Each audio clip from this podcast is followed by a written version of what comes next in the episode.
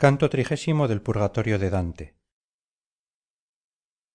Cuando se detuvo el septentrión del primer cielo que no conoció nunca orto ni ocaso ni otra niebla que el velo que corrió sobre el pecado y que allí enseñaba a cada cual su deber como el septentrión más bajo lo enseña al que dirige el timón para llegar al puerto los veraces personajes que iban entre el grifo y los siete candelabros se volvieron hacia el carro como hacia el fin de sus deseos y uno de ellos como enviado del cielo exclamó tres veces cantando veni sponsa del líbano y todos los demás cantaron lo mismo después que él. Así como los bienaventurados cuando llegue la hora del juicio final se levantarán con presteza de sus tumbas cantando alleluja con su voz recobrada por fin. Del mismo modo se elevaron sobre el carro divino ad vocem tanti senis cien ministros y mensajeros de la vida eterna. Todos decían benedictus qui venis. Y después esparciendo flores por encima y alrededor añadían manibus o date lilia plenis yo he visto al romper el día la parte oriental toda sonrosada y el resto del cielo adornado de una hermosa serenidad y la faz del sol naciente cubierta de sombras. De suerte que a través de los vapores que amortiguan su claridad podía sostenerla el ojo por largo tiempo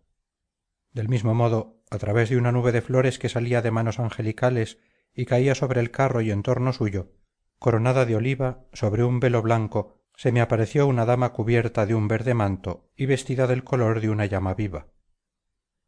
Mi espíritu que hacía largo tiempo no había experimentado temor ni estupor en su presencia no podía reconocerla ayudado de los ojos pero sintió no obstante el gran poder del antiguo amor a causa de la oculta virtud que de ella emanaba en cuanto la alta virtud que me había avasallado antes de que yo saliera de la infancia hirió mis ojos me volví hacia la izquierda con el mismo respeto con que corre el niño hacia su madre cuando tiene miedo o cuando está afligido para decir a virgilio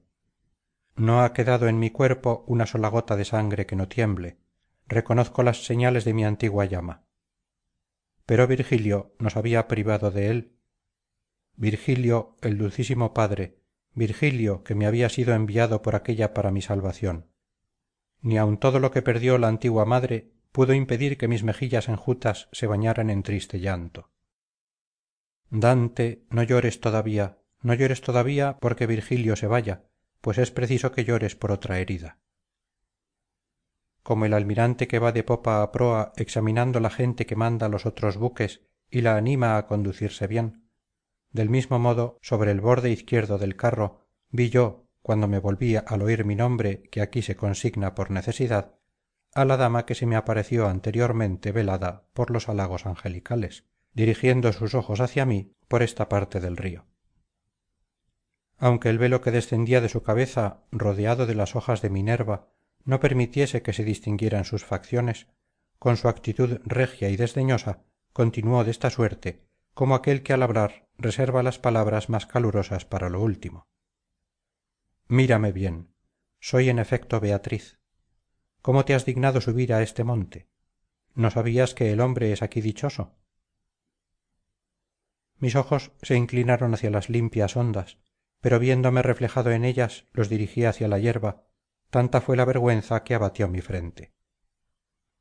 Como una madre parece terrible a su hijo así me pareció beatriz porque percibí el amargo sabor de su acerba piedad.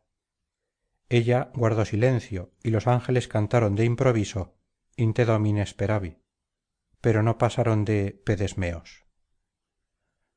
como la nieve se congela y se endurece entre los abetos y pinos que existen en los montes que forman la espalda de la italia al soplo de los vientos de la esclavonia y después licuada penetra en sí misma en cuanto le envía su aliento la tierra que carece de sombra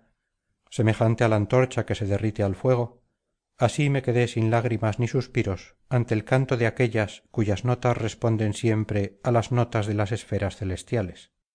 Pero cuando comprendí por aquel dulce salmo que me compadecían más que si hubieran dicho mujer por qué así le maltratas el hielo que se había endurecido en mi corazón se convirtió en suspiros y lágrimas y con angustia salió del pecho por la boca o por los ojos estando ella sin embargo inmóvil sobre el extremo izquierdo del carro dirigió de este modo sus palabras a las compasivas sustancias. Vosotras veláis en el eterno día de modo que ni la noche ni el sueño os roban ninguno de los pasos que da el siglo en su camino. Así pues responderé con más cuidado a fin de que me comprenda el que allí llora y experimente un dolor proporcionado a su falta no solamente por influencia de las grandes esferas que dirigen cada semilla hacia algún fin según la virtud de la estrella que la acompaña sino por la abundancia de la gracia divina que al descender sobre nuestras almas hace subir tan altos vapores que no puede alcanzarlos nuestra vista fue tal ese en su edad juvenil por la virtud que recibió el cielo que toda costumbre recta hubiera producido en él admirables efectos. Pero el terreno mal sembrado y no cultivado se hace tanto más maligno y más salvaje cuanto mayor vigor terrestre hay en él. Por algún tiempo lo sostuve con mi presencia mostrándole mis ojos juveniles y le llevaba conmigo en dirección siempre del camino derecho. Pero tan pronto como estuve en el umbral de segunda edad y cambié de vida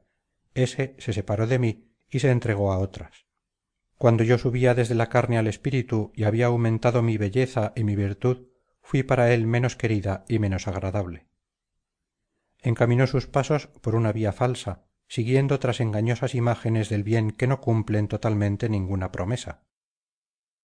Ni siquiera me ha valido obtener para él inspiraciones por medio de las cuales le llamaba en sueños o de otro modo según el poco caso que de ellas ha hecho. Cayó tan bajo que todos mis medios carecían ya de efecto para salvarle si no le enseñaba las razas condenadas por eso he visitado el umbral de los muertos y mis ruegos y mis lágrimas fueron llevados al que le ha conducido hasta aquí. Se hubiera violado el alto decreto de dios si pasara el leteo y si gustara tales manjares sin haber pagado su parte de penitencia que hace verter lágrimas